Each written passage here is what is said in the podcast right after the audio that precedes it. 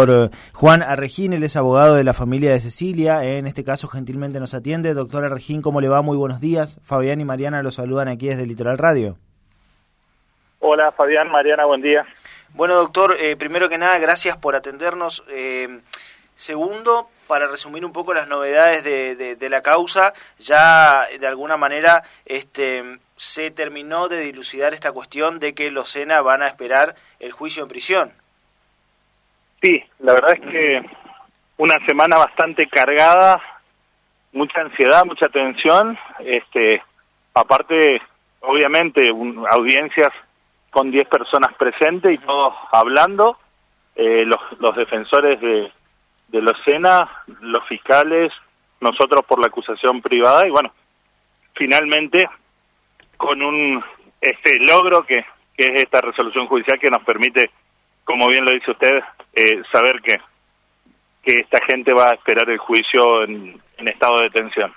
Lo mencionaba usted, doctor, una semana eh, bastante compleja en cuanto a, sentimientos, a emociones. Digo, en un momento también se hizo viral esta agresión a la mamá de Cecilia, la manifestación incluso de gente pidiendo la libertad de Mericiano. En un momento también la reunión de em, la madre de Cecilia con el presidente Alberto Fernández y ahora una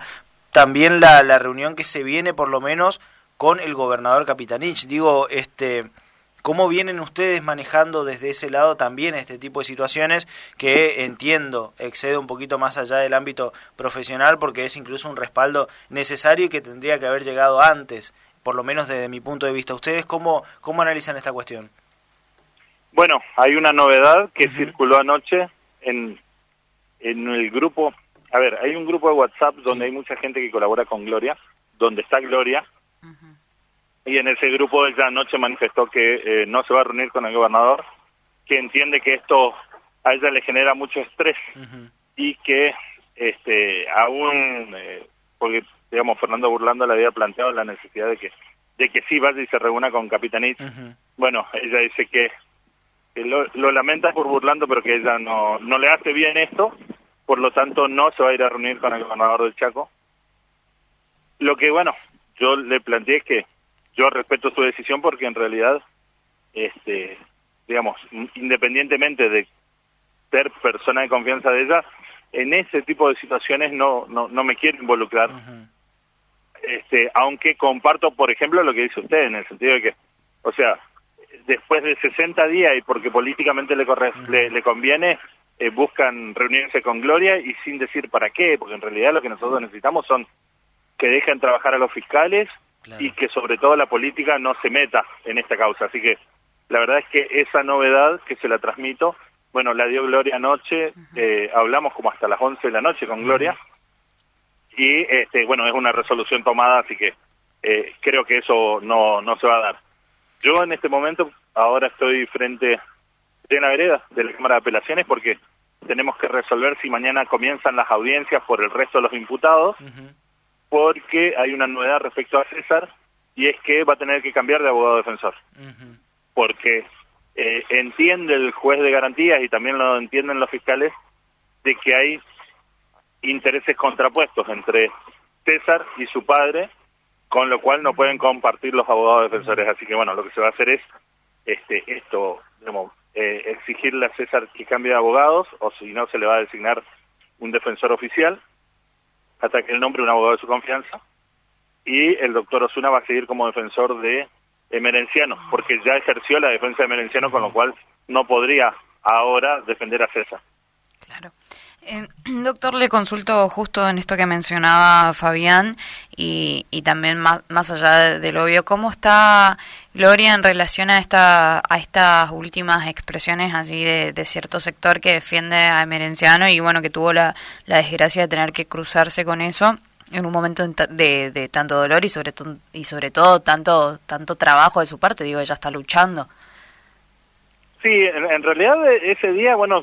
recibimos la, noticia más triste, si se quiere, a lo largo de la investigación, que fue negativo para, eh, para contenido genético en los huesos que se llevaron a Córdoba. Porque en realidad, más allá de la cuestión judicial,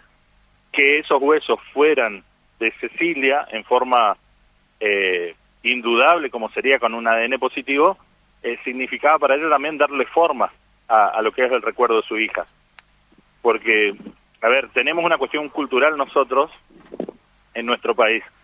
eh, que tiene que ver con la necesidad de, de, materializar algo. Entonces, eh, no es lo mismo eh, velar, aunque sean algunos huesos, a, a no tener nada, digamos, porque esa sensación de vacío es la que le queda a ella. Y en ese momento es cuando se cruza con estos manifestantes que aparte de una manera totalmente, este,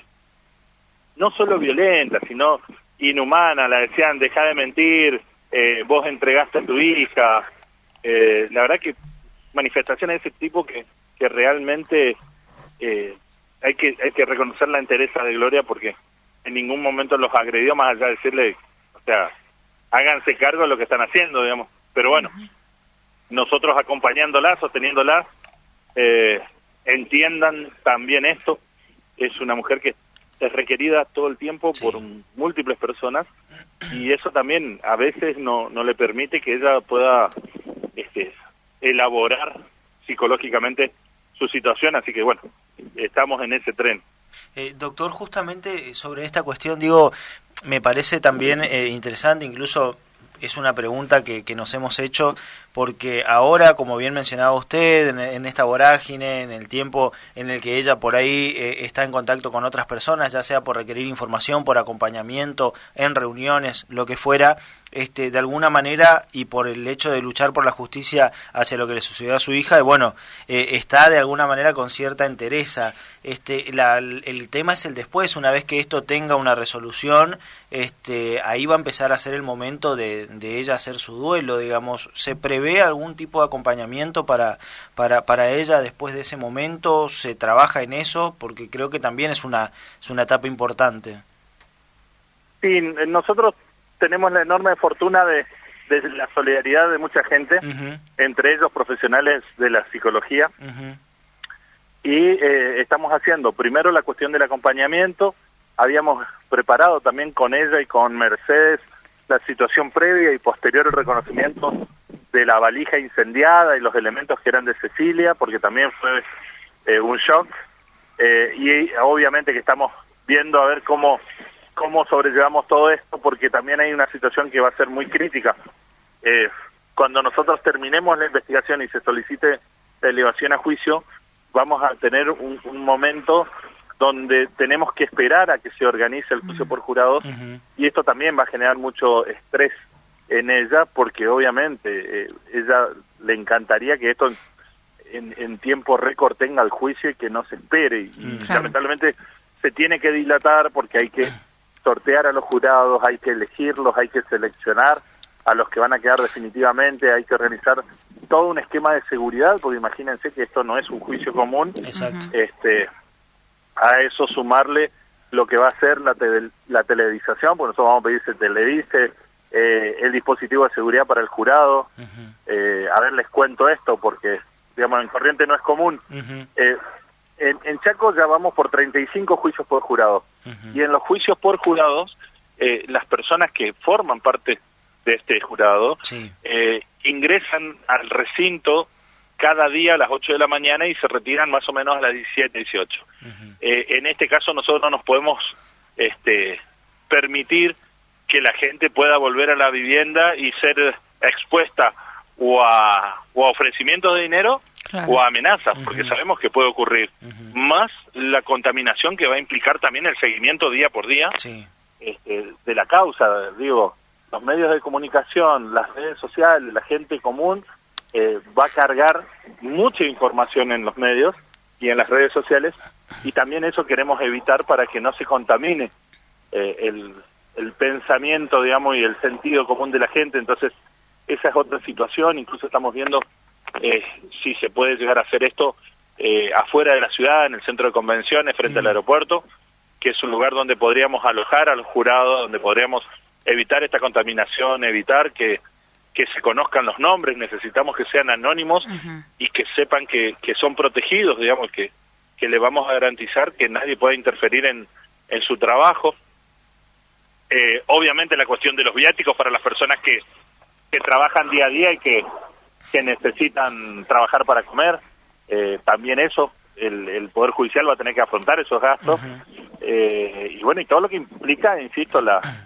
eh, la, la, la, programación y la preparación de este tipo de juicios.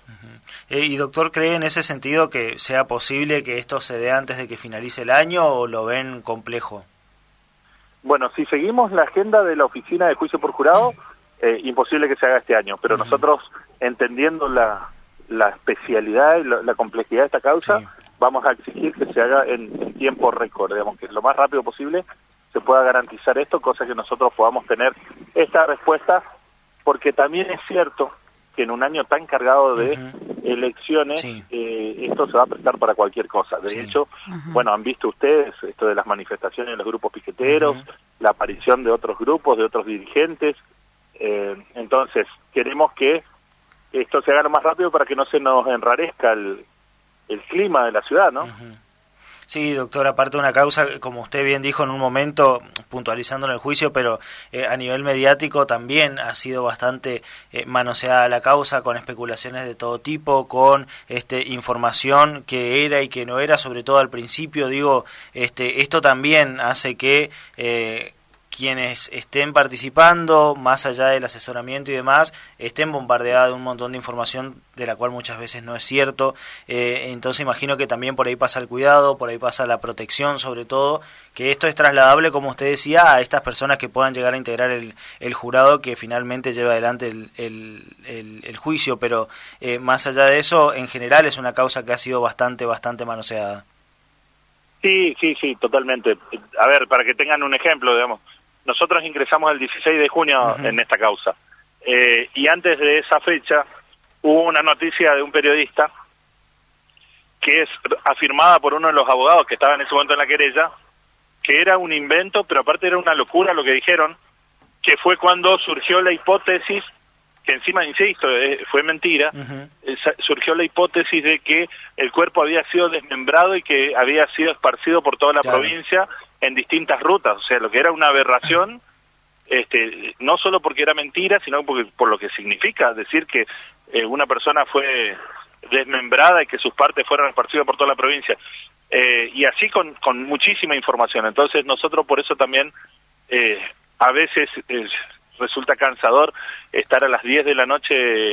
dando notas a algunos medios periodísticos, pero también nos interesa que, que la información llegue y que llegue lo más clara posible y lo más objetiva posible y, explicar nosotros de primera mano para evitar eh, todo ese tipo de operaciones. Entonces, doctor, este, finalmente y agradeciéndole el tiempo, usted ahora ahí en la Cámara de Apelaciones para que se resuelva la situación en torno a la defensa de César Sena. Exacto, que se resuelva eso y que, que, nos confirmen si mañana comienzan las audiencias porque eh, se tienen que hacer precisamente audiencias para resolver si César Sena y los colaboradores, este, que son cuatro, eh, siguen detenidos o salen en libertad. Obviamente nosotros vamos a pedir que se mantenga para ellos lo, mismo que se resolvió con, con Emerenciano y con su esposa. Doctor Argín, muchas gracias. Eh, ha sido usted muy amable. Muchísimas gracias a ustedes, que tengan un excelente día. Igualmente, eh, ahí pasaba el doctor Juan Argín, doctor encargado de, abogado encargado de la defensa de Cecilia, este